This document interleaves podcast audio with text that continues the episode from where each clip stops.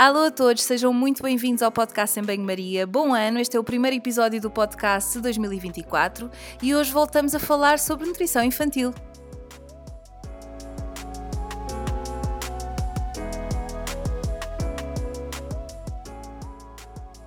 O peso é um tema por si só delicado e é algo que trouxe recentemente ao podcast. Se para adultos a matéria já é controversa, falar de peso nas crianças não só gera opiniões várias, como pode trazer também consequências para os mais novos, especialmente quando não é feito adequadamente. No mundo exposto ao comentário alheio, as crianças não são exceção. E é por isso que trouxe a Marta Gorgulho para nos falar em detalhe sobre o assunto. A Marta é nutricionista na área pediátrica, procura descomplicar a alimentação materna e infantil e, além da parte clínica, tem um projeto e marca com a Ana Rita, que também já veio aqui ao podcast, que se chama Com a Comida Não Se Brinca. Tem ainda a sua página, Felizes à Mesa, que vou deixar nas notas do episódio. É lentejana e está a viver de momento no Reino Unido. Sem mais demoras, vamos ao episódio de hoje. Espero que gostem e até já!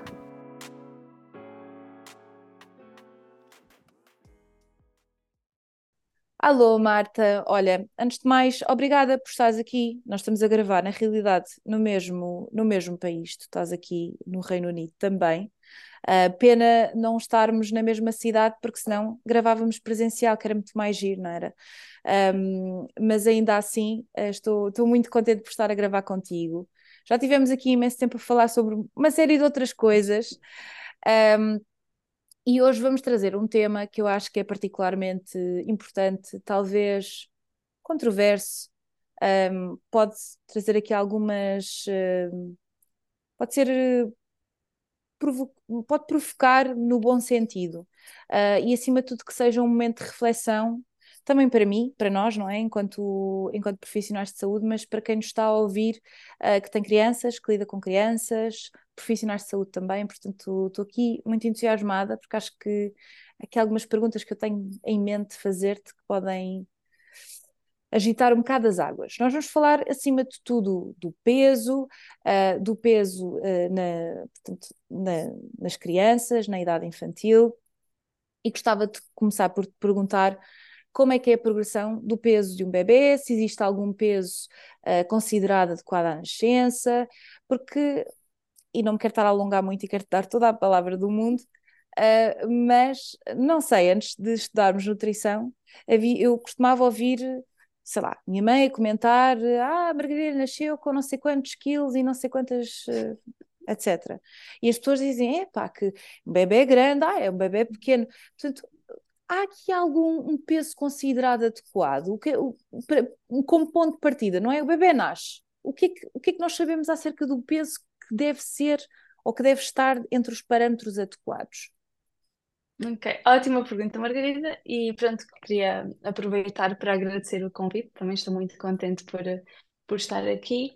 E antes de responder à tua pergunta, Uh, eu queria só dizer que acho que esta conversa é exatamente isso, um momento de reflexão, ok, neste tema há muito poucas respostas certas e eu comecei a estudar esta questão por necessidade, por uh, quando estava quando estava no meu no meu estágio um, em nutrição comunitária e tive contacto com crianças, foi uma questão que me surgiu, eu estava um bocadinho aflita por como é que eu abordo esta, esta questão do peso com crianças de forma correta, não é? Sem que elas vão para, para casa um, de alguma forma um, assustadas ou melindradas ou, ou até tocadas de uma forma mais emocional. Uh, e quero dizer que eu acho que esta conversa não é só para quem está preocupada com o peso da sua criança ou com foco em crianças gordas ou com corpos maiores, ok? Eu acho que é essencial que toda a gente que lida com crianças, sejam nutricionistas, outros profissionais de educação, professores de educações de infância, educadores de infância, um, pais, outros familiares, ok? Eu acho que toda a gente que tem contacto com crianças de forma uh, frequente precisa estar sensibilizada para estes temas, porque é só assim que os conseguimos evitar, ok? Um, evitar no sentido de evitar, evitar as consequências que claro. podem uh, vir de, uh, destas, destas, destas questões. Um, e depois, respondendo, respondendo à tua pergunta, pronto, logo uh, após o nascimento, se, se há um peso adequado um, e, e, como é que isto funciona. Então, é, é, é verdade que temos, temos uh, digamos, uh, balizas, não é? Que, que nos dizem o que é um um bebê com, com, com baixo peso ao nascimento ou com excesso de peso. E estas, estas referências é o, é que nós devemos ter em conta, lá está, porque elas podem representar riscos de facto para a saúde. Ainda assim, eh, para além destas referências máximas ou mínimas, temos um intervalo grande, ou seja, não existe um peso único que, que é considerado saudável para um bebê. Há todo o intervalo e há todo, uh, toda uma questão uh, genética de como correu a gravidez, pronto, imenso contexto que tem que ser posto, posto em causa quando avaliamos o, o peso, seja do adulto, seja, seja de, de um bebê ou uma criança. Um, e após o nascimento, uh, digamos, um bebê termo, saudável, não é? Após o nascimento, como é que este, como é que este processo se dá? Então, uh, imaginemos, o, o bebê nasce com determinado peso e nos dias a seguir ao parto o que acaba por acontecer é, é que o bebê acaba por perder peso naturalmente. Okay? O bebê perde cerca de 10% do, do seu peso corporal e se estiver tudo a correr bem, se a amamentação estiver bem estabelecida, nas semanas seguintes o bebê vai recuperar esse, esse peso. Uh, e depois há aqui uma evolução gradual uh, de, de, na, no que se chama a curva de percentil, não é? Ao longo do tempo, uh, vão sendo feitas pesagens e medições que nos vão indicando como é que está a acontecer o peso, o, o, o crescimento, o peso um, da, daquela criança. Lá está, apesar de, de existirem percentis e existirem estas referências, isto não quer dizer que uh, uma criança que está em certo percentil seja mais saudável do que, do, do que uma, uma criança que está num, num percentil oposto, ok? Uh, e isto é um, uma questão muito importante nós, nós considerarmos, porque eu acho que, especialmente em Portugal, ainda há uh, muito esta pressão para todas as crianças estarem no percentil de 50, como, como se fôssemos todos bonequinhos cheios de uma, de uma fábrica e tivéssemos de ter todas as mesmas características. Um, e é, é importante desmistificar aqui um bocadinho que um bebê no percentil 15 pode ser tão saudável como um bebê no percentil 75. Ok? Isto é, também, no fundo, é um bocadinho como os adultos, não é? O peso isolado não nos diz grande coisa, é, é, implica sempre um contexto. Um, e disseste muito bem que hum, achei interessante o facto de, de teres interessado e teres ido pesquisar mais sobre este tema, também para minimizares o impacto que isto possa ter nas crianças porque de facto, se este tema for mal abordado, e esta coisa mesmo de, dos pais fazerem um comentário de ah, ele nasceu com não sei quantos quilos, era um bebê grande. Um, se isto, se for uma criança ou um adolescente a ouvir isto, e que possa ter já questões, já sementes plantadas que podem originar aqui outros problemas a nível uh, da, da sua percepção do corpo e, e, questões mais ligadas à sua saúde mental, pode ser, pode ser aqui um gatilho, não é? Portanto, ter cuidado e, e, e, concordo contigo, acho que isto é uma conversa que toda a gente, mesmo aquelas que não lidam diretamente com as crianças, um, que, devem, que devem pensar, não é? Porque todos nós já fomos crianças e se calhar até pode ser um, um motivo de reflexão para perceber como é que foi a nossa a nossa infância e o modo como isso possa eventualmente ter condicionado a maneira como nos vemos nos dias de hoje, porque a verdade é que isto já nos, e já nos vais falar um bocadinho mais à frente, pode depois também condicionar a forma como, um, como vemos o nosso corpo e como, como lidamos ah, com isso. Dúvida. Falaste aqui sem que. Dúvida. Falaste que. Ah, não estava, estava a concordar contigo, desculpa. Não, à vontade, isto é, é uma vai, vai correndo, é uma conversa vamos, vamos falando. Aliás, estávamos a dizer antes de, antes de gravar, eu não vou editar isto, só para a malta também ficar aqui aí, com a ideia do que é que, do que, é que acontece, que, que isto é mesmo, a ideia é que seja mesmo uma conversa descontraída e assim um bocado em jeito de café, uh, também para podermos trazer alguma leveza a temas que às vezes têm uma complexidade e, e que são difíceis, não é? Portanto, que há aqui questões que já vamos falar um bocadinho mais à frente, que podem ser bastante complicadas de, de lidar. Falaste aqui nos percentis, explicaste-nos que que mesmo que uma pessoa, uma, uma, um bebê esteja no, no percentil 15 ou num percentil mais elevado, não significa que tenha de facto um problema de saúde. Portanto, uh, que isto depois também tem a ver com a evolução uh, e todo um contexto uh, que, que, que, a criança, que o bebê tem.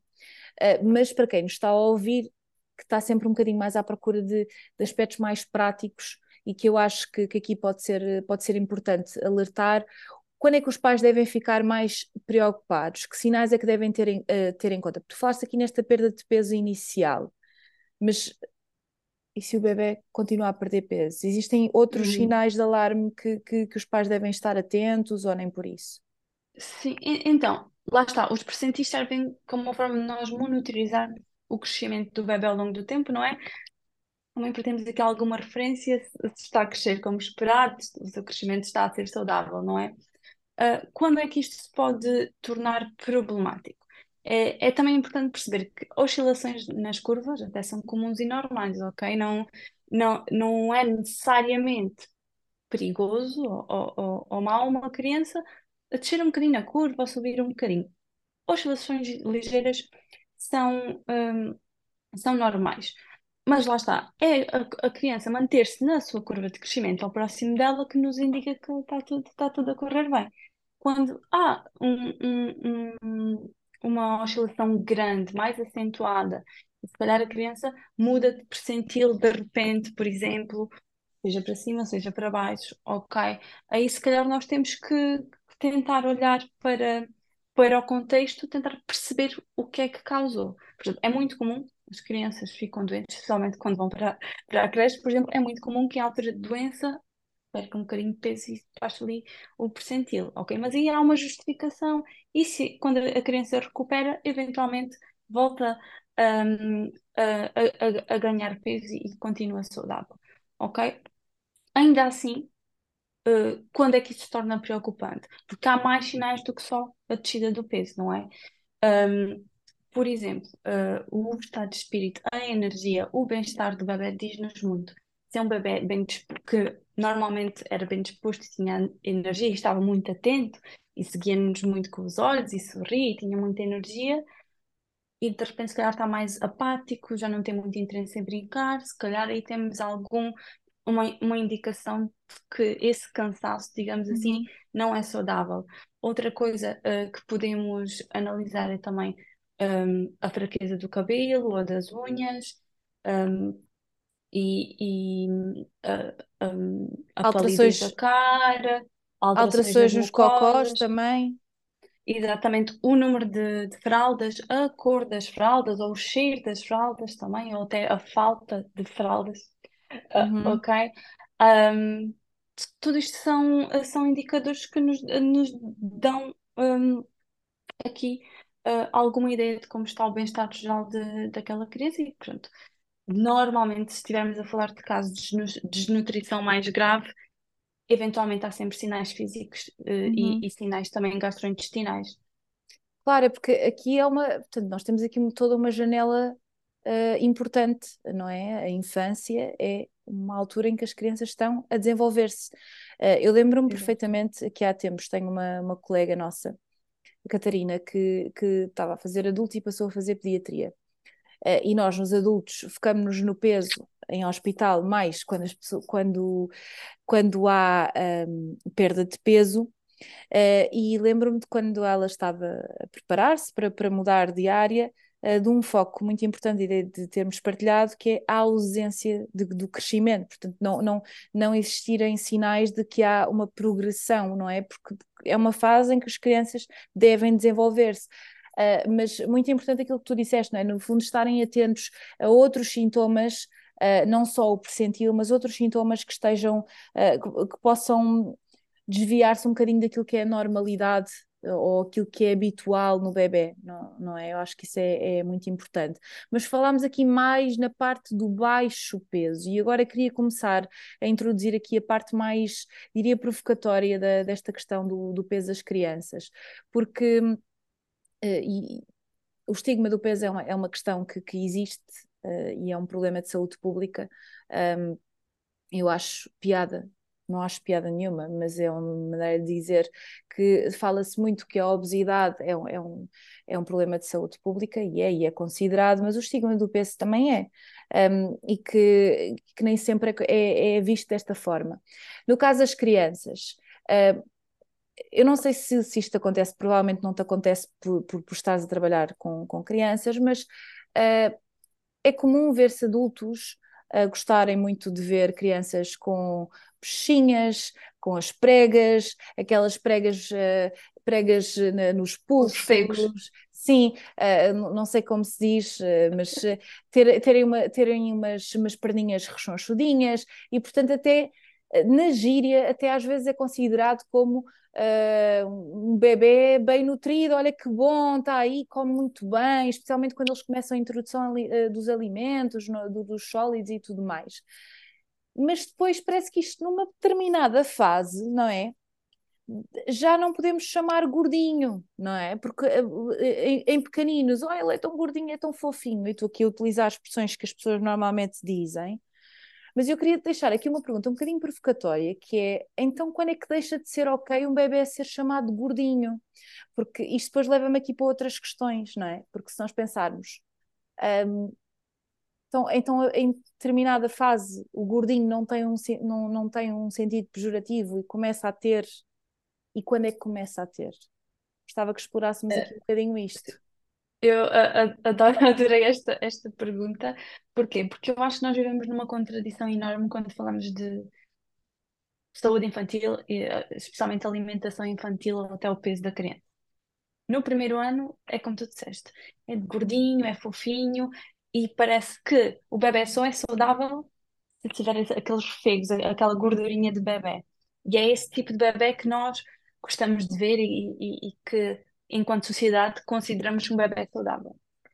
Um, ao mesmo tempo que, se pensarmos na alimentação, temos um comportamento de uh, oh, coitadinho, não lhe vais dar açúcar, oh, coitadinho, não lhe vais dar um, um vinho e ele vai ficar só ali e olhar. E é quase impingido à criança, nesta idade, comer uh, doces ou assim. Um, se calhar alimentos que não seriam tão adequados para esta fase de vida. Ao uhum. mesmo tempo que ser gordinha é fofo. Uhum. E depois parece que de repente uh, entramos aqui numa idade em que é totalmente o oposto, em que já não conseguimos apreciar a gordura na criança e já é mau que ela comece as coisas. Ou seja, há aqui uma troca de, de paradigma de um momento, de, de um, de um momento para o outro, que eu não sei bem quando acontece, ok? Mas uh, se calhar um bocadinho mais uh, quando a criança começa a ter mais, mais, autonomia, já, já fala, já anda, já se manifesta, já tem personalidade, e parece que começa, já cresceu um bocadinho, nós começamos a deixar de, de ver a gordura como, como uma coisa positiva e já não olhamos tanto para, a alimentação dessa forma, no sentido em que já quase culpamos a criança por gostar de doces, por exemplo. Isto é uma coisa Quando um se calhar nossa, não é? Isto não é da criança, isto é do adulto. Totalmente, totalmente. Porque se, se pensares, então fomos nós que, coitadinho, começámos a dar doces. Mas agora passam uns anos e já achamos, achamos mal. Ou seja, nós estamos aqui, se calhar, a reforçar uma preferência alimentar que potencialmente até pode influenciar o peso, mas depois no futuro vamos culpar a criança por gostar de doces. Portanto, foi, foi mão nossa porque a criança e, e depois... ao início não tem, não tem muito bem esta noção. E o oposto com o peso. Posso adicionar um bocadinho mais de lenha para a fogueira.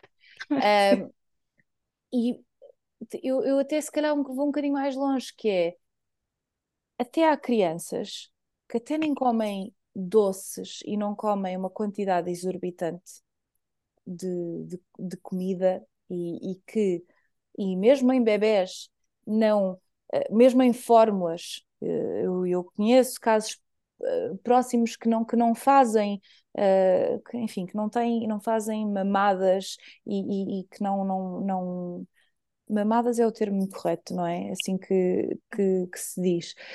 E que não, ou que não, ou que, por exemplo, não fazem, fazem fórmulas e, não, e o número de biberons, não, quer dizer, não, não é uma coisa uh, exorbitante e que são crianças que são naturalmente gordas, ok?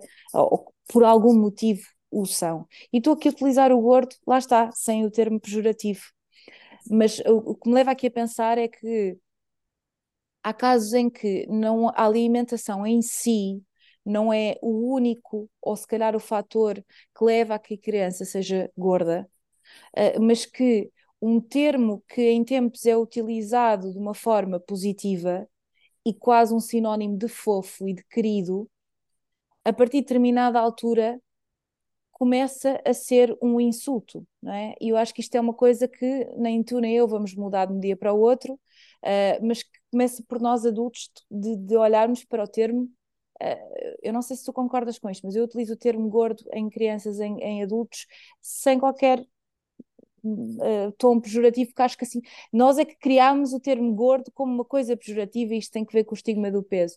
Mas, mas e então aquelas crianças que de facto até nem comem esses tais doces e que são gordas, não é? O que, o que é que é uhum. feito?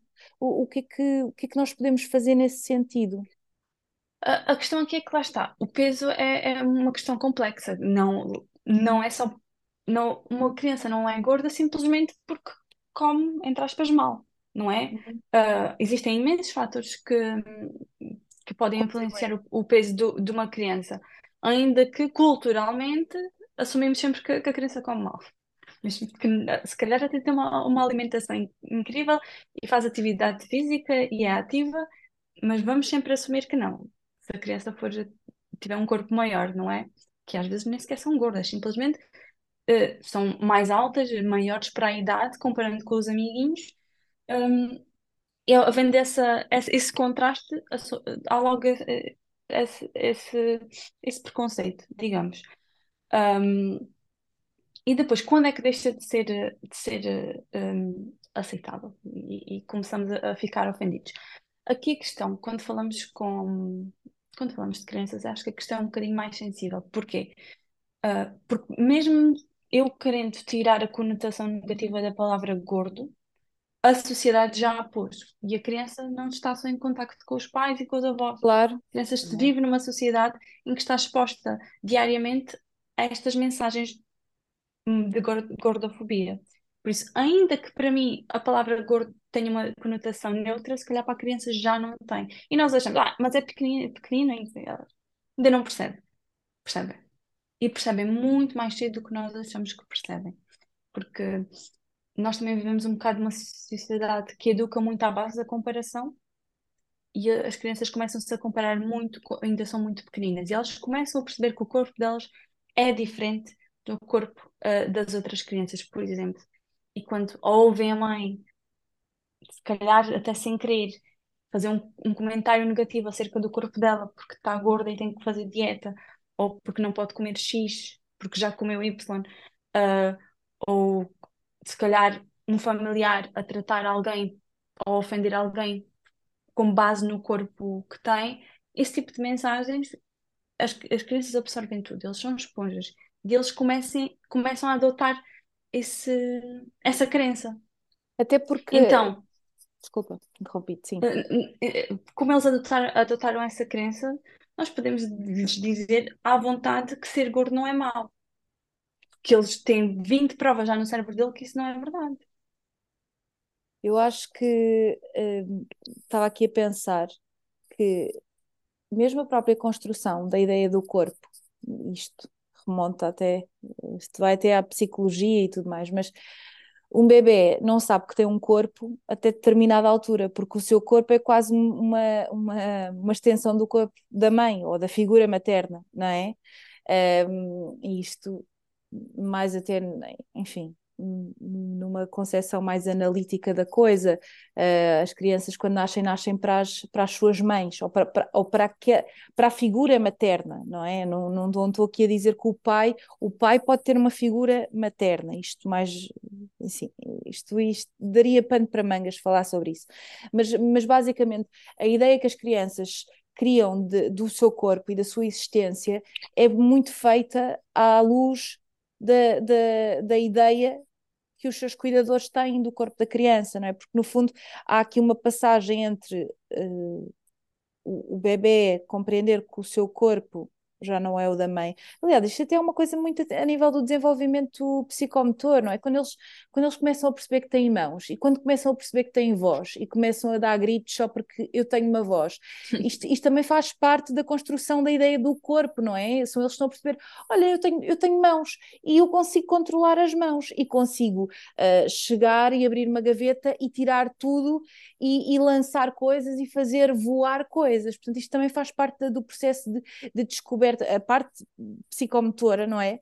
Tem muito, está aqui muito relacionada com a ideia e a, e a aprendizagem que o bebê tem de olhem, eu tenho um corpo, isto é um corpo, isto sou eu e que é separado do, dos meus cuidadores.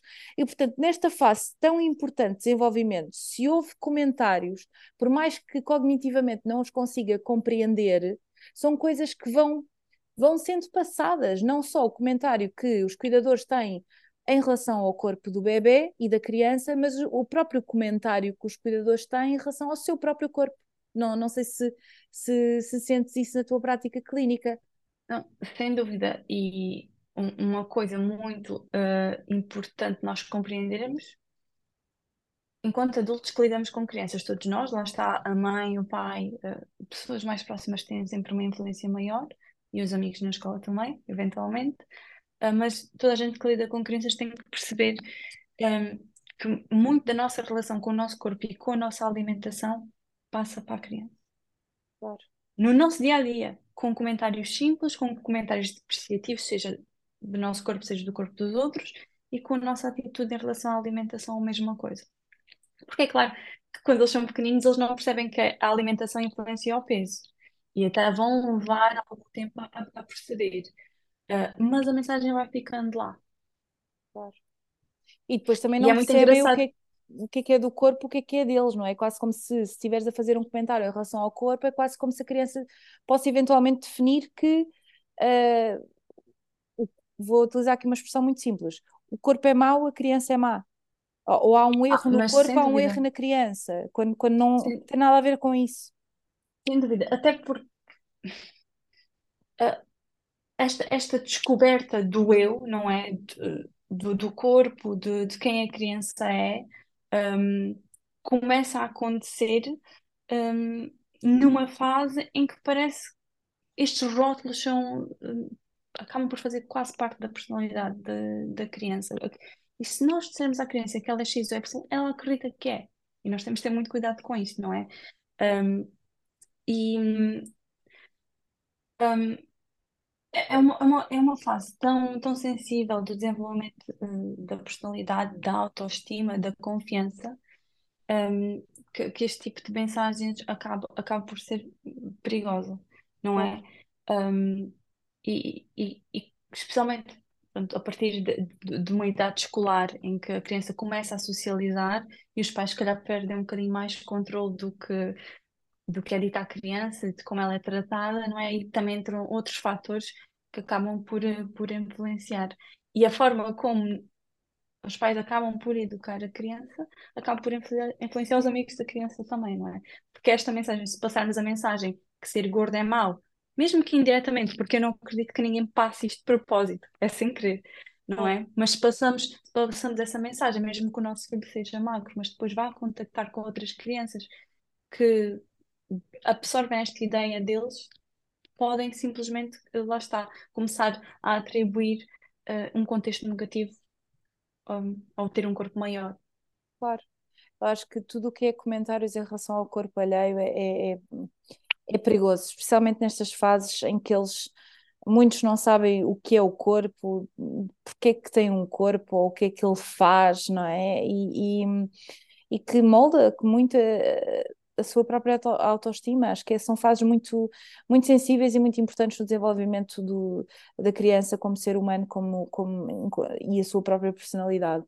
Mas temos de falar aqui de um, de um termo, não é? Da, de, da obesidade infantil. Eu gostava de perguntar o que é que, que linha é que separa o, o tratamento da obesidade infantil da promoção de uma má relação com a comida e com o corpo, porque eu estou aqui a pensar, e eu já vi isto, crianças a fazerem dietas ou crianças a serem pesadas em frente a outras ou em circunstâncias ou, ou abordagens com foco no peso. E, portanto, hum. se nós encararmos isto como, como o tratamento da obesidade infantil, de que forma é que isto não pode estar a contribuir para uma má relação com o corpo e com a comida? Queria que explorássemos aqui um bocadinho isto, o que é que é a obesidade infantil, o que é que se faz e o que é que se anda a fazer, mas não se devia. Eu acho que quando falamos um, do, combate, do combate à obesidade infantil uh, e depois tentamos falar do combate ao estigma do peso, parece que andamos aqui um bocadinho uns contra os outros, não é? Sem querer. E eu acho que o que é importante perceber é que para combater a obesidade infantil nós temos que combater o estigma, o estigma do peso.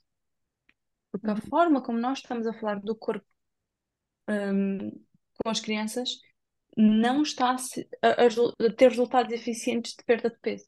Porque não resulta, nós queremos que a criança perca peso quase através da culpabilização e da vergonha. Uhum. ok? Mesmo que nós façamos isto hum, indiretamente. Eh, Não é, não, não estou a dizer que seja nutricionista ou outro profissional de saúde que está a alertar para estas questões do peso, que claro que são importantes e têm que ser trabalhadas e podem muito influenciar a saúde da criança. Não estou a dizer que eh, a forma como o fazemos é hum, necessariamente hum, maliciosa, não é. Mas como nós muitas vezes, quando trabalhamos o peso, não estamos sensibilizados para trabalhar a autoestima, para se calhar falar com a criança como é que se sente hum, em relação a ela própria, estamos a passar uh, uma, uma mensagem perigosa. E o que acaba por acontecer é que há muita gente que, ao ter excesso de peso em criança, ou começar a fazer dieta em criança por alguma razão, que no seu crescimento tem uma relação muito, muito má com a alimentação e com a pesagem. Eu tenho a grande percentagem de pessoas que eu tenho em consulta fez a primeira dieta. Eu tenho pessoas que fizeram dieta pela primeira vez aos 7 anos e que se lembram disto. Um, mas isto depois também me leva aqui a pensar, não é? Uh, queremos que a criança possa perder peso, não é? Mas uh, se- é o peso que é o centro da intervenção ou é os hábitos? O que é que... Porque, porque é assim, realmente uma, há crianças que são muito magrinhas e que têm uma alimentação desajustada, nutricionalmente pouco rica, não é? Isto, isto é um bocadinho como os adultos, não é? Um, e também, em última instância, há crianças que, por mais que a sua alimentação até seja adequada e saudável, têm muita dificuldade em ter ou, ou, estar naquele percentil que nós diríamos o adequado. Portanto, como é, como é que deve ser feito, como é que se deve trabalhar aqui as questões do peso? É com o foco no peso, sem o foco no peso, como é que é? Hum. Então, então, antes de mais isto, dizer que isto depende muito também da idade da criança. Até certa idade, a intervenção não tem que ser feita sequer com a criança. A, criança, a intervenção tem que ser feita com os pais. ok? A criança não vai às compras, a criança não cozinha, a criança não tem muito pouco controle sobre o que ela própria ingere. E quando colocamos uma criança que não tem controle sobre o que come em consulta, só estamos a dizer que ela está a fazer alguma coisa mal e que se calhar tem que deixar de comer X, X ou Y, uh, mas basicamente estamos a atribuir culpa a, a, a quem não tem culpa. Ok? Numa altura até que Um, é para brincar, não é? Numa primeira fase. exa- e- exatamente. E nessa, nessa ins- instância em que a intervenção deve ser com os pais, temos que colocar a família no centro da intervenção. Ou seja, não é a criança que vai fazer dieta, nem é a criança que é proibida de comer X ou Y. Tem que ser um esforço coletivo enquanto família perceber, ok, eu estou preocupada se calhar com o peso do meu filho, vamos avaliar uh, as, as questões familiares, as questões de sa- de saúde, vamos avaliar a ingestão alimentar da criança e se calhar o contexto da alimentação em família e, e- e o nível de atividade física, se calhar também de todos. E tentamos perceber, ok, será que há aqui uh, hábitos que conseguimos mudar em família? Comem- se calhar conseguimos comer um, mais vezes à mesa, todos juntos, se calhar conseguimos cozinhar em família uma ou duas vezes por semana, que seja, se calhar conseguimos fazer caminhadas em família para ser todos mais ativos e tentar de uma forma uh, geral melhorar a alimentação de toda a família eh, esse exemplo vai influenciar muito positivamente a alimentação da criança. E depois também há Uma coisa outras. que eu. Diz, Diz, desculpa. Não, quero só depois acrescentar um outro caso que, que nem sempre falamos, mas força, diz. Ah, porque uma um, um dos principais erros que eu vejo nestes, nestes casos é a criança ser colocada em dieta e a família continuar a fazer ah, a alimentação como se nada fosse. E a, criança quase que se sente excluída de- deste- desta parte social da família, não é? Porque uh, o momento à mesa é também um momento de convívio, de criar memórias. É, há sempre uma, um, um lado muito emocional relacionado à alimentação. E quando toda a gente pode comer tudo, mas a criança não pode, um, e toda a gente, ou, ou, seja, fazendo esta alteração, mas é só a criança fazer esta alteração, há aqui um sentimento de culpa muito grande, porque mas a criança não percebe. E não achas que mesmo quando é uma intervenção familiar, e aqui novamente isto é, isto é no sentido de provocar e também debater um bocadinho a coisa, achas que se a coisa for óbvia, ou melhor, eh, quando nós fazemos, eu sou muito apologista e eu acho que também estás nessa, linha, mas também podemos estar em desacordo, não há problema nenhum, que eu, eu gosto, acho, acho sempre, por acaso até gosto quando, quando estou a ter conversas no podcast e, e temos desacordos, que é sempre uma oportunidade de, de podermos uh, debater e mudar ou não de ideias, mas eu acho importante a, mudança de, de hábitos independentemente do peso, não é? Portanto, eh, mesmo aquelas crianças, novamente, que são magras, se uh, em casa entram alimentos uh, pouco com baixo teor nutricional, que as crianças não comem fruta e legumes, a comida é utilizada como recompensa, que, que, que é também uma coisa muito, muito comum independentemente da criança ser gorda ou magra, eu acho que há espaço para haver uma intervenção.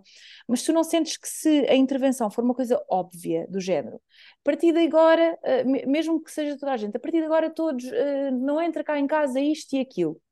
Eh, não achas que se isto for uma coisa óbvia e, e, e drástica, não pode ter na mesma um, consequências, mesmo que seja, mesmo que toda a família esteja a fazer a mesma coisa, uh, se for uma coisa muito centrada no peso, do género. Agora o, o vou utilizar aqui um termo genérico, Joãozinho, não é? Que é sempre um termo utilizado. Joãozinho está com peso elevado e, portanto, nós vamos todos fazer isto, isto e aquilo. Isto pode até nem ser dito de forma direta, mas do nada deixam de existir uma série de coisas em casa, deixa, uh, passa, a criança passa a estar à mesa e, e é obrigada a comer uh, os vegetais e não sai da mesa se não comer os vegetais. Portanto, gostava de explorar aqui um bocado esta parte comportamental e mais, mais prática da coisa, porque eu percebo que a intervenção possa ser na família, mas se for dado muito palco ao peso, eu não sei até que ponto é que não deixa de ser problemático na mesma. Sim, e faz todo o sentido o que disseste.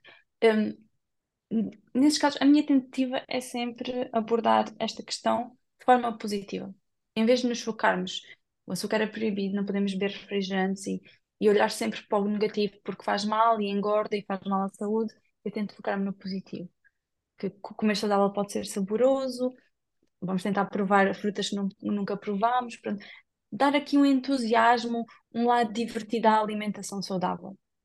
E não, lá está, não atribuir isto necessariamente ao peso. Porque se nós fizermos estas mudanças de estilo de vida de forma positiva, com alegria, e que até toda a família está, está a gostar, o peso vai ser uma consequência. Vai claro. acontecer naturalmente. Nós não precisamos nos focar no peso para estar a trabalhar o peso.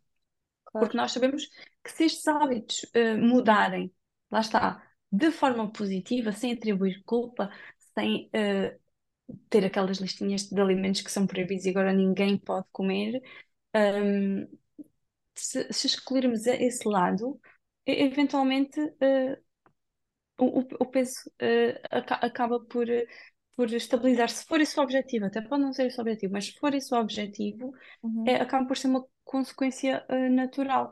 E a mesma coisa que eu também gosto sempre de falar, a mesma coisa para a atividade física. Uhum. Ou seja, uh, o desporto, a atividade física, o que seja, não deve ser um castigo. A criança não tem que praticar atividade física porque está gorda. Ok? Claro. Não, não é essa a mensagem que queremos passar. Nós temos claro. que, lá está, encontrar um desporto ou um tipo de atividade que a criança goste, que se divirta e que consiga manter durante muito tempo.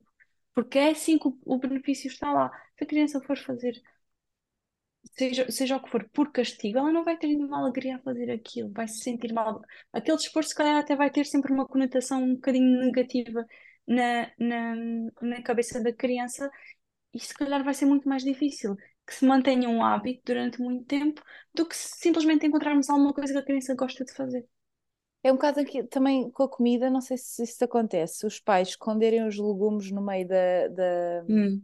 no meio da, por exemplo, sei lá, a criança não come vegetais, então vou esconder os vegetais, vou fazer uma refeição que não tenha os, eh, os, eh, os vegetais à vista. E eu acho que Isso, diz. O que é que tu achas isso é o, disso? é o erro de nós só nos focarmos na componente nutricional. Nós só olharmos para a comida enquanto nutrientes. Se eu, se eu faço uma massa com molho de brócolis escondido para a criança comer brócolis, eu não estou a ensinar a criança a comer brócolis. Eu estou a ensinar a criança a comer massa com molho. E se calhar até pode levar um ano inteiro a comer essa massa e adorar. Vamos colocar um brócolis à frente e ele, vai recusar. Porque ele se calhar nem sequer sabe comer, comer brócolis este tempo todo. Ok? E para haver aqui um- uma maior diversificação do, do, do, do repertório de alimentos que a criança come, ela tem que ser incluída na decisão, ok? E tem que ser informada e tem, tem que conhecer o alimento, Tem de é? brincar com o alimento, não é? Isso é uma, da- é uma das coisas que, que, aliás, até podes, eh, podes e deves partilhar a- a- o teu baralho de cartas, que as pessoas não estão a ver, mas que vou deixar nas notas do episódio, não é? Tu e a, e a Ana Rita criaram um jogo ah, para as crianças que tem um, um repertório enorme de alimentos para que as crianças também possam ah, brincar com. Porque esta questão de brincar com a comida é muito importante, porque. Dúvida. e estava a gravar outro episódio que, que há de sair também. ah, enfim, se calhar até já saiu, porque eu. olha, estou aqui a abrir o jogo, eu vou gravando e depois vou lançando. Portanto, olhem, a malta que nos está a ouvir, se calhar até já saiu. Isto é a minha, é a minha organização que é muito incrível, como podem ver.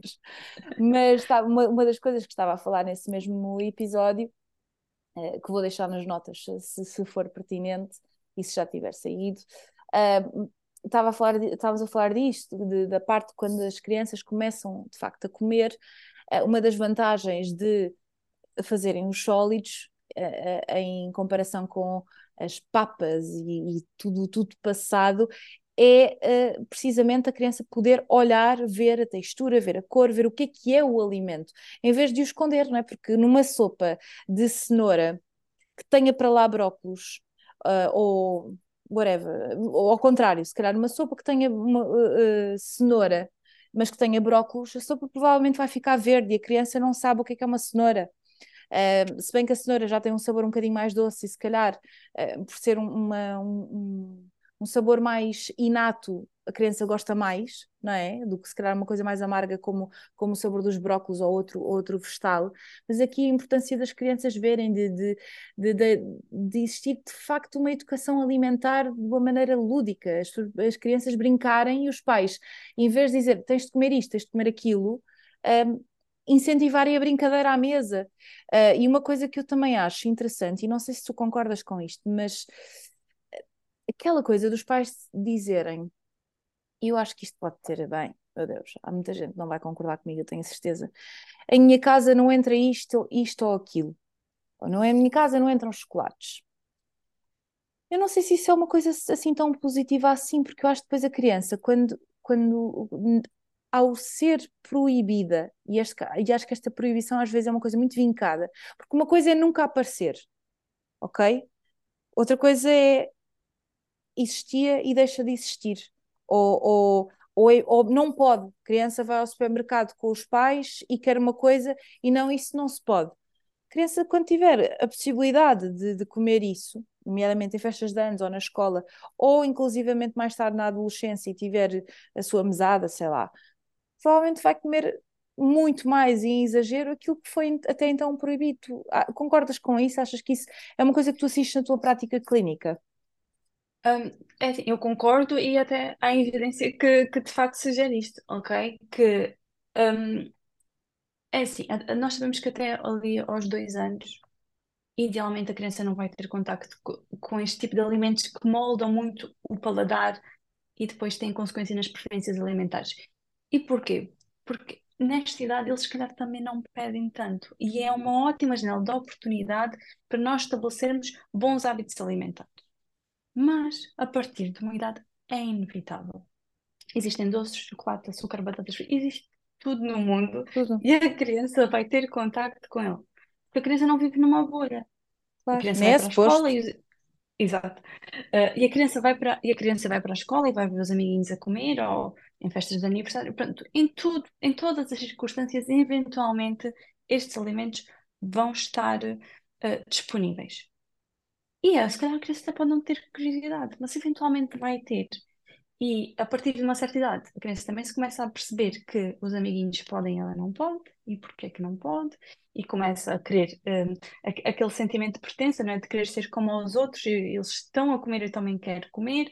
Há aqui um, um- uma mudança uh, no desenvolvimento que, que acaba por ser um bocadinho inevitável. Estes alimentos fazem parte e muitas vezes até fazem parte da alimentação dos pais. E também não é positivo os pais comerem à frente das crianças e elas não poderem, não é? E é exatamente como tu disseste. Esta proibi- proibição excessi- excessi- Excessiva. Isso, nós temos, nós temos desculpa qualquer, qualquer eh, coisa que não nos saia tão bem, nós estamos em modo inglês todo o dia, portanto, eh, temos aqui esta desculpa, sim. Mas Exato, nós exato. percebemos.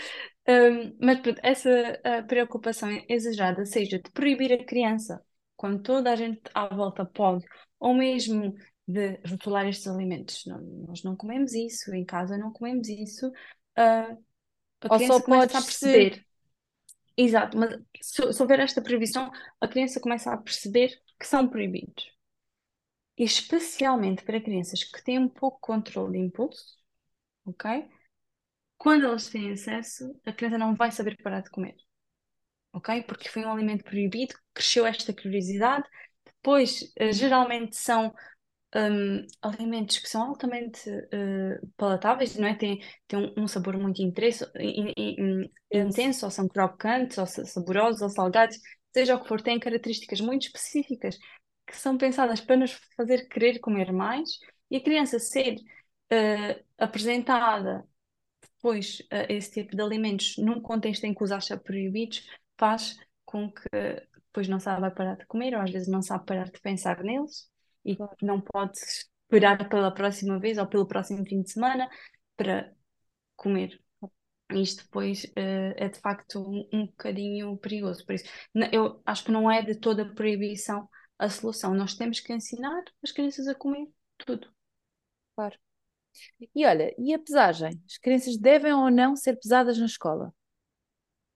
Um, eu acho que hum, em relação à pesagem, nós temos que pensar um bocadinho uh, para nós, adultos, uh, uh, que, especialmente aqueles que têm influência nestes, uh, nestes ambientes, seja o professor, o diretor, pronto, um, quem, quem tiver autoridade, se calhar tem que parar um bocadinho e, e pensar qual é o objetivo desta pesagem, ou seja, se- ou seja, eh, eh, será que esta pesagem vai ser mesmo útil para a, saúde- para a saúde destas crianças? Ou estou a tentar recolher dados estatísticos, por exemplo? Pronto, há aqui algumas. hum, Tem de haver um propósito. Exato, há- há- po- poderá ser válido pesar a criança, mas qual é o meu objetivo? Porque é que eu acho que tenho que fazer isto? E depois, se vou fazer isto, estou a fazer isto com a autorização, quer dos pais, quer da criança, então, não é? Hum, e estou a fazer isto com privacidade.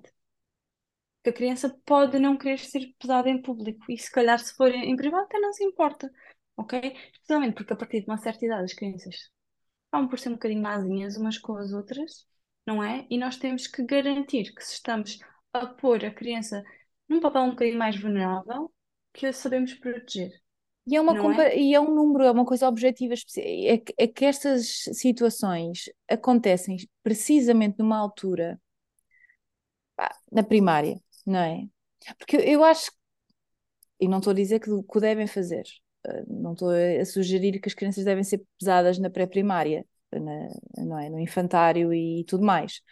Mas se calhar se calhar ser-lhes mais indiferente, do género, olha, estou aqui a subir para, uma, para um degrauzinho pequenino, não é? Mas na primária, começam a aprender os números, ah, ah, começam a explorar a objetividade da vida, não é? Os números, as letras, as formas geométricas, ah, portanto, coisas mais objetivas, palpáveis. têm a oportunidade e há espaço para olharem para um número e compararem não é? Porque uh, com as crianças, parte da aprendizagem delas também tem que ver com a comparação. Uh, o maior e o mais pequeno, o, uh, o mais colorido e menos colorido, portanto, estas, uh, os contrastes, não é? Portanto, a objetividade, uhum. eu não sou, atenção, não sou professora, a minha mãe é educadora de infância e, e estas coisas vou aprendendo com ela e, e uh, no fundo, com as brincadeiras que ela também incentiva e os jogos que faz, mas, portanto, as crianças, a partir de determinada altura, começam a ter contacto com a maior objetividade e com, e com números. E, portanto, ao serem pesadas, vai existir aqui a oportunidade para olharem para o número e fazerem um juízo em relação ao número. Nem que mais não seja para comparar. Olha, o meu é isto, qual é que é o teu? Uhum. Uh, da mesma. Diz, diz. Isso, isso, isso, isso, isso acontece inevitavelmente, essa comparação vai sempre acontecer. E lá está, Uh, pode já acontecer quando as crianças já têm uma ideia do que, do que é ser gordo e do que é que isso significa. Pronto, dependendo da idade, aqui podem surgir eh, essas, essas questões. Inclusive, eu já falei desta questão no, no Instagram e eu recebi muitas mensagens de pessoas a dizer que foi o momento da pesagem em educação física que se tornou aqui o gatilho para os problemas alimentares eventualmente que surgiram e para estas questões uh, da imagem corporal. Um, e isto só pode acontecer, lá está, por comparação com os coleguinhas, ou às vezes porque não há sensibilidade da, daqui da parte do, do professor para não fazer certos comentários. Ok? E eu, eu, eu até percebo que a intenção seja boa, porque eles podem acreditar, ok, mas esta criança precisa perder peso, e eu tenho que lhe dizer, porque muitas vezes é isto que, pronto, que a intenção é isto que, que, uh, que pessoas que não estão sensibilizadas para estes temas acreditam, não é? É com boa intenção até, mas é por isso que estamos até esta conversa, para perceber que mesmo com boas intenções às vezes estamos a, a levar para, para outro lado. Uhum.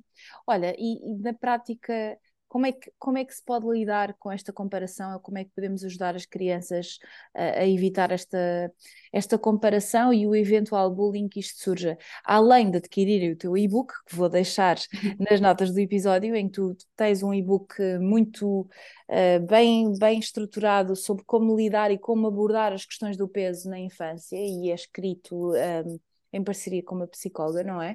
Uh, além de adquirirem o teu e-book, uh, se pudermos deixar aqui algumas medidas mais, mais práticas e conselhos, o que é que tu dirias? Um, então, um, isto, lá está, dar conselhos sem, sem contexto é sempre um bocadinho difícil, não é? Claro. Mas de uma forma geral, já pensando nesta idade em que se calhar há bullying ou há estigma ou, ou há aqui uma discriminação de alguma forma na escola, um, a responsabilidade é de todos nós, não é? É da escola, é dos professores, é toda a gente que está em contacto com, com a criança, de estar eh, atento em caso de discriminação. Mas em casa, que se calhar é o que acaba por ser mais útil nesta, nesta conversa, em casa passa muito pelos os pais estarem atentos uh, aos comentários que a criança faz. Às vezes coisas como, ah, mas eu sou gordo, ou eu, eu não posso comer isso. Alguma coisa assim que às vezes é tão discreta que se calhar até deixávamos passar e não ligávamos muito. E tentar criar, uh, tomar esse comentário que a criança às vezes dá como uma, uma oportunidade para abrir diálogo sobre o assunto e isto sem ser, sem ser muito óbvio, porque claro, às claro. vezes em certas idades as crianças vão fugir da conversa, ok? Mas tentar que seja, ah, mas olha, disseste que eras gordo, tu achas que és gordo, porque é que estás a dizer isso? Uh, ou mas tu achas mesmo, ou alguém te chamou Ou se calhar até. Desculpa interromper-te, mas diz, diz. eu ia, estava aqui a pensar que também a forma como. Ok, se, se a criança disser, ah, eu sou gordo.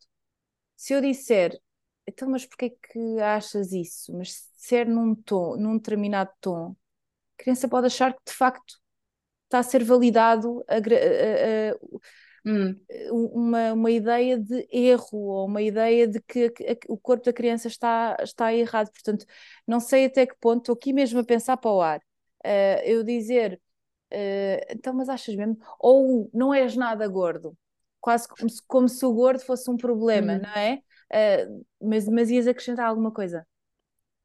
É, não, é exatamente, é assim não devemos contrariar a criança se ela disser que, que, que, que é gorda, por, por exemplo, mesmo que ela não seja, nós temos que perceber, uh, tentar chegar o porquê que a criança está a dizer isto, onde é que esta mensagem vem, porquê é que ela está a dizer e como é que ela se sente em relação a isso. Porque as crianças dizem que são gordas e estão super uh, ok com isso, ok?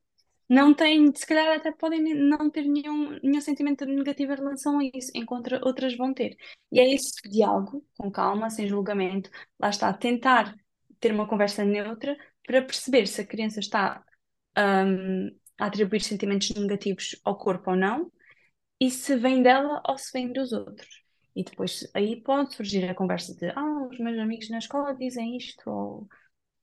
e, e aí conseguimos entrar nesse, nesse diálogo que nos dá margem para trabalhar o assunto. Um, mas tentar não desvalorizar se a criança a, estiver a dizer que é, claro. só porque pode, pode até ser uma tentativa da criança falar sobre o assunto. Não é tentar, não, não és nada. Não, tentar perceber como é que a criança se sente em relação a isso. Se se sentir bem e não for um, um, uma preocupação para nós, ótimo. Se não, vamos perceber porquê. No fundo, se a criança traz um tema relacionado com o seu corpo, é, é um espaço de, de escuta para, para os adultos, não é? Para poderem escutar e perceber de onde é que aquilo vem e se de facto é algo que traz sofrimento ou o que quer que seja. No fundo, é, é, é aquilo que, que, estás a dizer. Um... E isso agora lembra-me uma coisa. Que uhum. estamos aqui a falar da questão do bullying ou do estigma do corpo na escola, não é? Mas muitas vezes as crianças não, sobem, não sofrem só discriminação na escola muitas vezes a discriminação acontece principalmente em casa, ok? E às vezes até sem querer. Comparação um, com os irmãos. Sim, e, e lá está comentários sobre o que escolhe comer, sobre a forma do corpo, sobre ser preguiçoso. Isso é uma das umas coisas que mais me incomoda, é chamar-se preguiçoso às crianças. É, as, lá está, as crianças acreditam no que nós dizemos e se nós as rotulamos como, como preguiçosas ou como gulosas, elas acreditam que são e é quase como se estivéssemos a influenciar na negativa. Ou coisas e acho que os. Diz, diz. Diz, diz. Não, não, não. Pensava, desculpa, eu achava que, que tinhas, tinhas terminado. Acho que se comete muito erro de tentar corrigir um comportamento através da crítica. Nós achamos como se criticarmos ou quase ofendermos que a criança vai querer mudar. E, e isto não funciona assim. Vamos só criar inseguranças ao mesmo tempo que estamos a reforçar aquela ideia na cabeça da criança. Eu ia, só aquilo que eu ia dizer era, um, às vezes coisas subtis e que nós não desapercebemos, uh, mas que, epá, estamos ao telefone com um amigo ou com um familiar, a criança anda ali de um lado para o outro, e, e comenta-se epá, mas agora também tenho, tenho de lhe comprar roupa, vou, olha, vou ali ao shopping, tenho, tenho de ir ali comprar roupa porque pá, não lhe serve, nada lhe serve. Uh, eu já assisti a isto, ok? Em, em, em, contextos próximos. Isto também pode ser problemático, são coisas subtis um, que às vezes até não fazemos por mal, uh, mas eh, e quem diz o, o, o gordo, uh, a questão gorda, eu, eu não quero virar isto para mim e não estou aqui a criticar os meus pais, mas eu sempre fui uma criança muito grande. Eu já partilhei aqui, aliás, quando eu, é muito engraçado porque quando eu conheço as pessoas virtualmente, mas depois quando as vou conhecer pessoalmente, aquilo que a maioria das pessoas me diz é: Oh meu Deus, tu és tão alta. Porque eu tenho 1,78m, tenho quase 1,80m. O meu irmão tem 2 metros e, portanto, eu sempre eh, eu sou alta, pronto, acho consideravelmente alta. E lembro-me que em criança, hum, pá, eu vestia sempre roupas acima daquilo que era a minha idade. Portanto, eu tinha 12 anos e a roupa dos 12 anos não me servia. Servia uma roupa dos 16 ou whatever.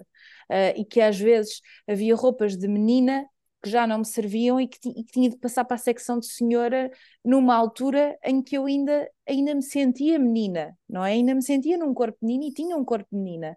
Ou não tinha, uh, e sofri um bocado com isto, confesso. Uh, uh, e que foi algo que só mais tarde e com, com ajuda e também a compreender algo, uma coisa também muito que, que me ajudou estar na Holanda e ver que há mulheres que têm uma estrutura mais larga e mais alta, não é? uh, mas, mas lembro-me de ouvir às vezes familiares a comentar, pá, pá, tenho de ir com ela ali à, à, à sapataria XY porque ela calça um número que não, não, não, não há sapatos para ela. Um, e, e, que que, novamente, é que nem, nem estamos aqui a falar de, de, um, de um termo que é nefasto uh, ou, ou que é considerado nefasto, como o termo gordo é, que não deveria, mas no fundo, tudo aquilo que possa sentir, o, que, que possa passar para a criança que é um fardo para os pais nomeadamente quando tem a ver com o seu próprio corpo, algo que a criança não escolhe. Eu não escolhi ser alta e ter um pé enorme, percebes? Portanto, um, estes, estes comentários que às vezes são feitos uh, sem querer, tenho, o tenho de, do género, a criança perceber que qualquer ação uh, em prol do seu próprio cuidado e das suas necessidades básicas e que, e que ainda por cima tem a ver com o seu corpo, é visto como um peso para os pais. E acho que isto pode passar e pode, pode contribuir para uma, uma má relação que a criança tem com o seu próprio corpo. Por, porque atribui culpa. Claro. É como, ah, eu não devia ser como sou. Totalmente. E dou mais trabalho por ser assim. Apesar da criança não ter controle nenhum naquilo, ela está sempre em características um, normais, não é? Ou, ou até que são vistas como um privilégio, não é? Que hoje em dia uma mulher uhum. ser alta uh, é uma coisa. Eu, eu, tenho, eu, sou uma mulher privilegiada aos olhos daquilo que, é, que são uh, as normativas do, do corpo e o standard de, de, beleza, por ser uma mulher alta e magra e não faço para o ser, não é? Portanto, eu estou a falar aqui de um lugar de, privilégio, mas que ainda, ainda características que aos olhos da sociedade são privilegiadas, em criança, em alguém que não tem estas não tem capacidade para compreender isto, pensa que há algo de, há algo de errado consigo, não é? E, e acho que isto também passa um pouco por uma coisa que me incomoda muito, um, que os adultos fazem, que acho que é infantilizamos as crianças demais, ao ponto de falar sobre elas à frente delas como se elas não estivessem ali. Quase que falamos por elas. É, ah, porque ele come muito bem, ou, ele é, é muito guloso, ou lá está, ah, ele já não cabe, cabe na roupa. Estamos a falar sobre ele como se a criança não estivesse ali, falamos por ele, respondemos por ele, isto infantiliza muito a criança e dá-lhe informação sobre ela. Então o que nós estamos a dizer, eles vão absorver e vão acreditar. Ah, eu se calhar sou muito guloso, por exemplo. Não é? Uhum. E acho que é, é, é, falarmos sobre a criança como se ela não estivesse ali. Vamos notando. É, é um bocadinho bizarro, porque, eu, por exemplo, nós adultos nunca faríamos. Oh, em certos contextos fazemos, mas eu nunca iria dizer ah, a Margarida é isto, se estiveres ao meu lado. Claro, é, é, é, por acaso eu acho que vi, no, já não lembro qual, qual, é que foi a influência, mas que fez um, um, um Reels muito interessante um, a, comparar precisamente isso, atitudes que nós temos com as crianças. Não, tem, não tinha nada a ver com a nutrição, mas uh, que se nós, que atitudes idiotas que nós adultos temos com as crianças, mas que nunca iríamos ter com os adultos, mas que estupidamente temos com as crianças, especialmente numa idade em que elas estão a aprender uh, normas sociais ou, ou um, enfim, comportamentos que nos permitem ligar ao outro de uma forma harmoniosa e, e, e não conflituosa. Portanto, uh, é, é, isto começa bem, isto depois vai para o campo das palmadas e das outra, dos outros temas e das outras coisas estúpidas que nós, nós adultos fazemos e fizemos durante muitos anos, que agora, enquanto sociedade e no coletivo, uh, começamos a questionar ainda bem. E é muito isso que, que estamos a fazer nesta, nesta conversa, que é, uh, no fundo, estou aqui a sentir que há muitas uh, perguntas às quais não demos resposta porque não há resposta para dar. É, no fundo, lançar mais lenha para a fogueira para que possamos um, apagá-la um dia, não é? Eu passo aqui um bocadinho esta. esta um, esta metáfora, não sei o que lhe quiser chamar, no fundo, para podermos pensar sobre isso, porque uh, também tem, tinha aqui uma série de perguntas planeadas, mas uh, também me foram surgindo outras, e eu gosto disto porque acho, acho que é um tema que não é, não é tão objetivo assim, que, que, que dá dá espaço para irmos pensando as duas e para irmos trocando ideias para, e, e, para quem nos está a ouvir também ir criando as suas próprias ideias e partilhar connosco, não é? Porque uh, eu convido sempre uh, que as pessoas depois venham dizer o que acham do episódio, que, que também deem a sua opinião, mas acho que tocámos aqui em pontos muito, muito importantes e, e só tenho a agradecer por, por dares aqui uh, aspectos cruciais e que nos podem levar a pensar. Estamos mesmo a terminar, assim, para fechar a coisa e deixar aqui uns take-home messages. Um, acho que era importante, se calhar, deixarmos ideia de alguns sinais de alarme que devemos ter em conta e que dão assim indícios de que a criança pode estar a, a desenvolver uma má relação com o corpo e com a comida. É, é, sem dúvida muito importante, mas está, estar, estar atento ao comportamento da criança, às palavras da criança, ao estado emocional da criança, um, porque pronto, quando há aqui uma insatisfação corporal, muitas vezes uh, há um estado emocional que, que, que fica afetado e até eventualmente podemos ter perturbações de comportamento alimentar associadas. E nós achamos que isto só acontece na adolescência, mas não acontece só na adolescência. Ok? Uh, assim, a principal e mais evidente é, é diminuição de peso. Não é assim uma diminuição muito acentuada, uh, mas existem, uh, claro, outras que, que, que, podemos ficar atentos, especialmente quando há uma preocupação excessiva com, com os alimentos, com o que se está a comer, ok?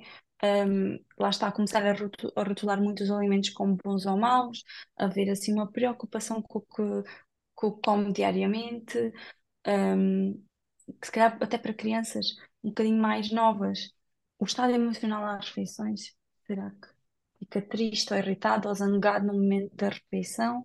Será okay, que se sentar à mesa? É? Há uma angústia associada àquele, àquele momento. Será que apresenta comportamentos uh, desajustados, como por exemplo, engasga-se ou vomita muito frequentemente antes da refeição ou durante a refeição? Um, um, um clássico também no momento de, de, estar a comer. Será que está a comer se está a brincar com a comida, a cortar a comida, pôr para o lado? Sem brincar um bocadinho no prato com a comida e depois vamos ver o que foi ingerido, se calhar não foi uh, quase, quase nada.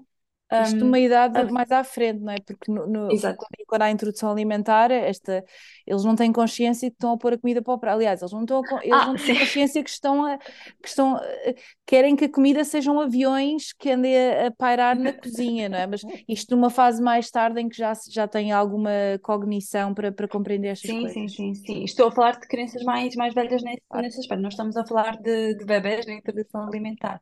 Não é? São crianças que já têm aqui, se calhar, quase um, um plano um bocadinho escondido à hora da refeição, claro. que é enganar uh, as pessoas com quem estão a comer, ok? Que é quase tentar que não perceba que eu não estou a comer aquilo que devia comer, ok? Quando devemos aqui comer, sei que as quantidades, isto é tudo muito relativo e devemos uh, lá está a priorizar que a criança também reconheça os seus sinais de fome e saciedade, uh, mas quando isto, isto é feito muito às escondidas, quando se calhar há desculpas, ah, eu comi muito ao lanche, não tenho fome, mas se calhar isto acontece quase todos os dias da semana, ok? Ou comi a da avó, Será que ou exclusão, mesmo? Ou, ou exclusão até de grupos alimentares, nós, nós, quer dizer, não é só não comer um alimento em específico, é perceber que se calhar já não, já não come o pão, já não come o arroz, já não come a massa, já não come batata, não é? Também é um e clássico. ser inflexível em relação a isso, ou seja, é mesmo um, um, uma escolha e se, tentar, se tentarmos contrariar ou se tentarmos incentivar, se calhar percebemos que a reação é um bocado exagerada. à zanga ou há choro, porque lá está, entra na defensiva. Porquê? Porque para a criança já a, a criança de que não pode comer aquilo já é muito, muito real. E depois os mais clássicos, né? Preocupação com calorias, com pesagem constante acerca do corpo, um, se calhar eh, é um, é um incentivo para, para começarem a tirar as balanças das casas de banho, não é? Uh, tirem as balanças da casa de banho. que as crianças eu, eu... começam a. Olha que giro, está aqui outra coisa, já, porque há uma, uma fase de desenvolvimento em que as crianças brincam com tudo uh, e encontram uma, uma máquina na casa de banho que se mexe e que tem números e que até faz uns bips e até tem botões, tirem essa porcaria da casa de banho, não é?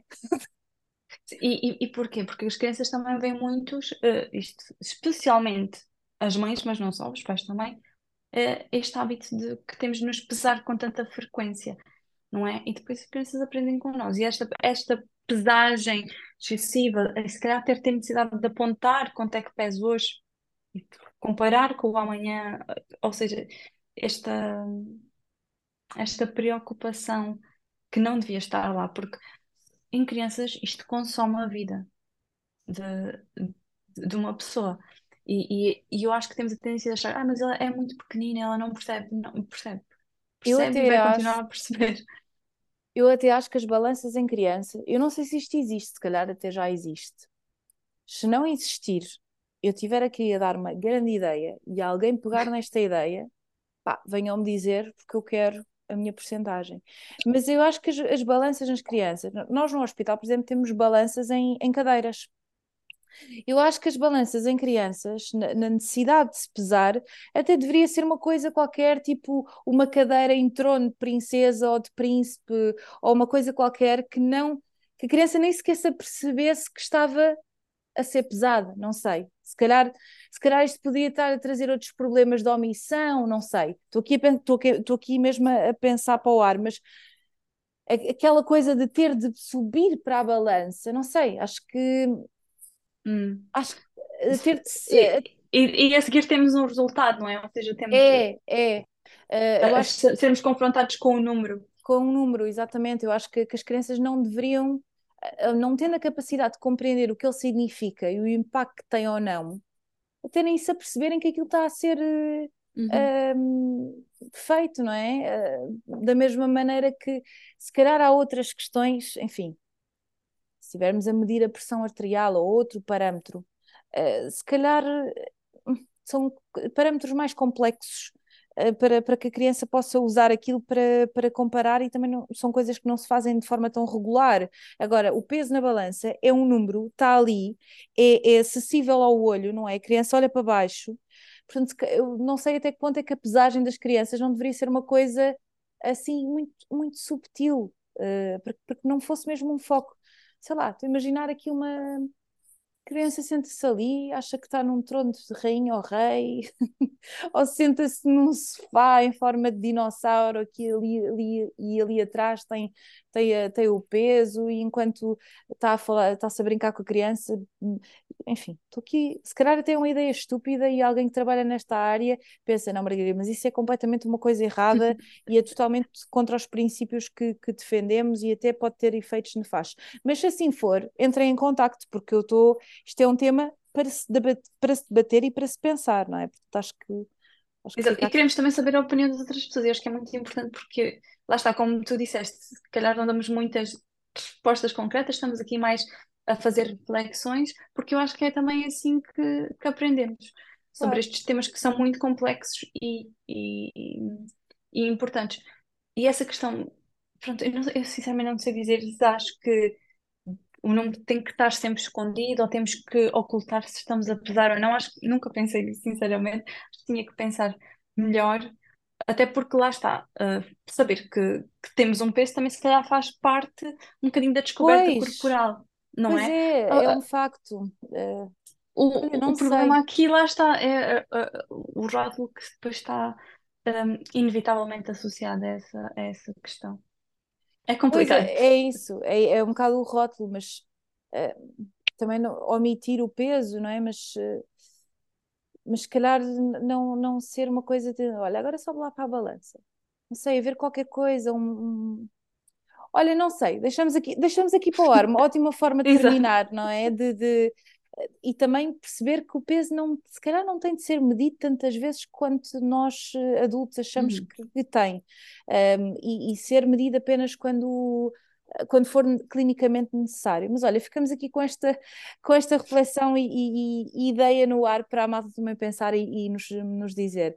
Marta, obrigada, vou deixar tuas, eh, os teus contactos nas notas do episódio e vou partilhar e espero que quem nos tenha, eh, esteja a ouvir tenha gostado e partilhem o episódio porque acho que eh, falámos aqui de temas realmente muito importantes que, é, que devem ser alvo da reflexão de, de todos.